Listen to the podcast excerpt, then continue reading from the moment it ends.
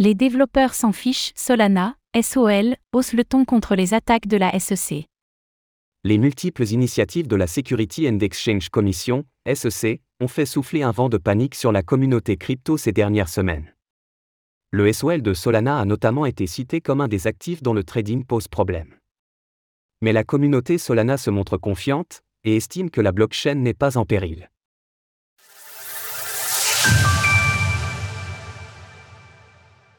Solana, une des cibles indirectes de la SEC.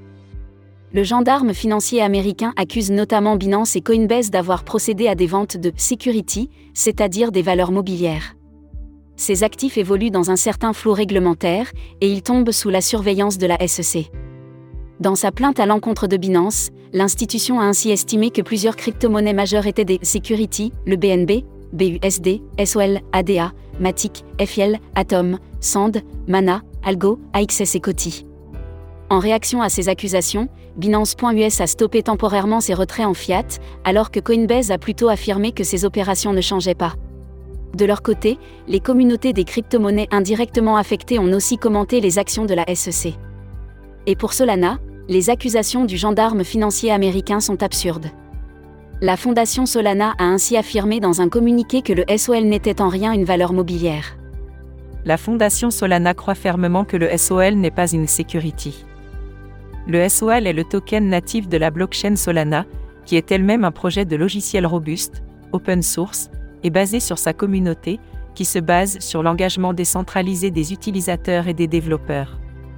Interrogé par nos confrères de Coindesk, un développeur de Solana présent à un événement de New York ce week-end a résumé la chose de manière encore plus nette. Je pense qu'aucun développeur n'en a quelque chose à faire. Le fait que SOL soit une valeur mobilière ou non n'affecte pas vraiment les personnes qui construisent sur Solana. L'intérêt de la décentralisation des crypto-monnaies car il faut bien rappeler que les attaques de la SEC visent des entités centralisées, qui agissent sur le territoire américain. Et si la campagne de Gary Gensler a bien sûr un effet sur l'écosystème dans son ensemble, elle n'aura au final qu'une portée limitée. Les blockchains, par leur nature, ne peuvent pas être stoppées par le gendarme financier américain, qui n'a une portée réelle que sur les plateformes centralisées.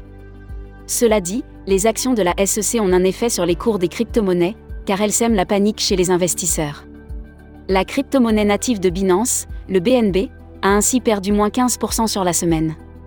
Et le SOL accuse aussi le coup, même si sa blockchain n'est pas directement affectée, il est probable que la campagne de la SEC ait un effet positif sur la décentralisation des crypto-monnaies, d'un point de vue géographique. On pourrait en effet assister à un exode des entreprises et à la création de nouveaux pôles d'influence importants au-delà des États-Unis. Retrouvez toutes les actualités crypto sur le site cryptost.fr.